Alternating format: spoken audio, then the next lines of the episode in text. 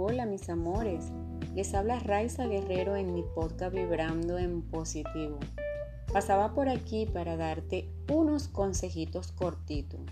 Aunque un fracaso no es agradable, les diré que después de haber experimentado esta desagradable sensación, tienes la oportunidad de volver a intentar por medio de un plan de acción. No te des por vencido nunca ante el primer obstáculo. Persigue siempre tus objetivos. Recuerda, nunca serás criticado por alguien que esté haciendo más que tú. O sea, la persona que te critica es porque quiere estar donde tú estás. No dejes que los recuerdos del ayer te quiten las esperanzas del mañana. Acostúmbrate a ganar en silencio y a dar ayuda en anonimato.